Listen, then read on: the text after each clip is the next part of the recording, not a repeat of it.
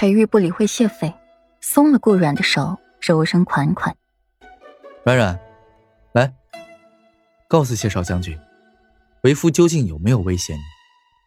顾阮抿了抿唇瓣，去打量着谢斐，凤眸潋滟生姿，眉目疏朗，五官俊美，整个人温和而洒脱，优雅而不羁。只是这一张口嘛，随即又想起了在裴玉的书房里看到这位少将军写的信，手麻的紧，完全不想再看第二遍了。不禁有些庆幸，裴玉把这些年的谢斐给自己的信件全给截下了。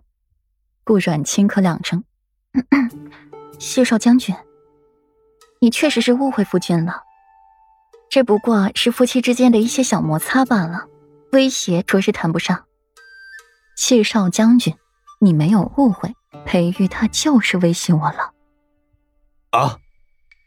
谢斐干巴巴的啊了一声，没被威胁，那他怎么看见小姑娘脸上很不情愿、很勉强的表情啊？世子妃，是不是裴玉这个小白脸威胁你了？你不用怕他，有我在，裴玉不敢把你怎么样的，你如实说就好。谢斐坚定下了眼眸。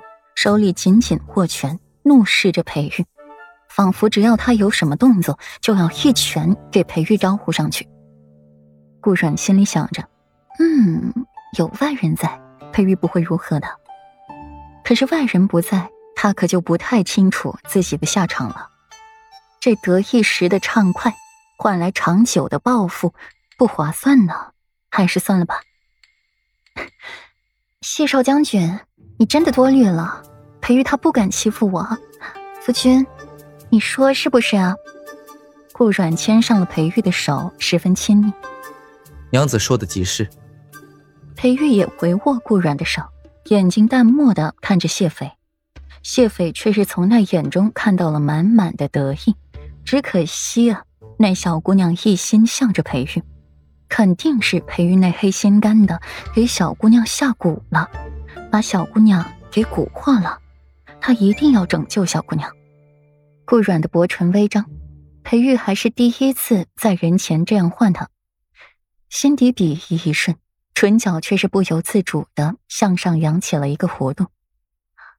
好了，都是出来玩的，快别一直围在这儿了。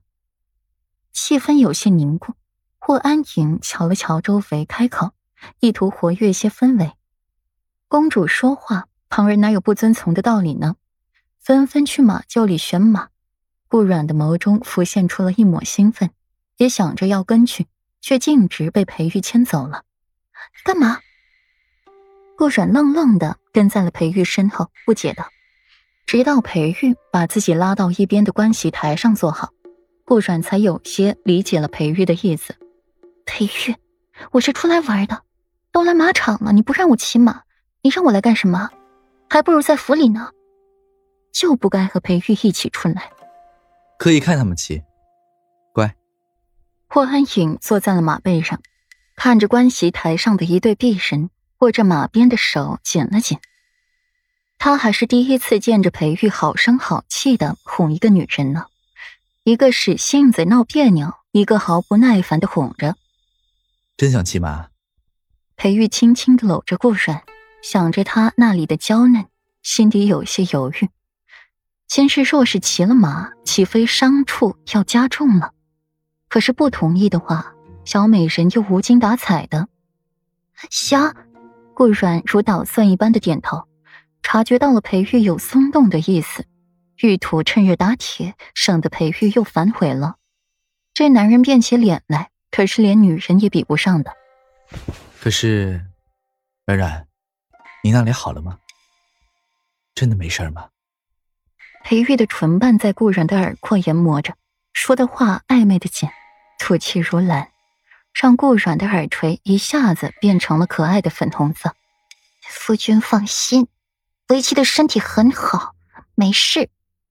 说话带着些许的咬牙切齿，却是让裴玉的心情愉悦了几分。真没事？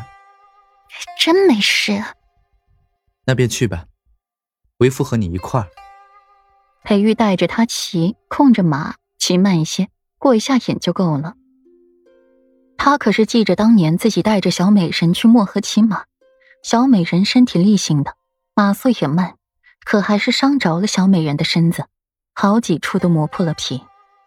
好，见裴玉答应了，顾阮兴奋的拉着裴玉的手去马厩选马。顾阮选了一匹较烈性的，裴玉却是蹙着眉牵着顾阮离开，挑了一匹温顺的马，扶着顾阮上马，自己再翻身上马。坐在顾阮的身后，双手穿过了顾阮的腋下，抱着顾阮的腰，手里再握着缰绳，小心的护着他，一路慢悠悠的，却是成了这马场里最亮丽的一道风景。男子温润如玉，霁月清风；女子妖娆妩媚，祸国殃民，当真是吸引了不少的瞩目。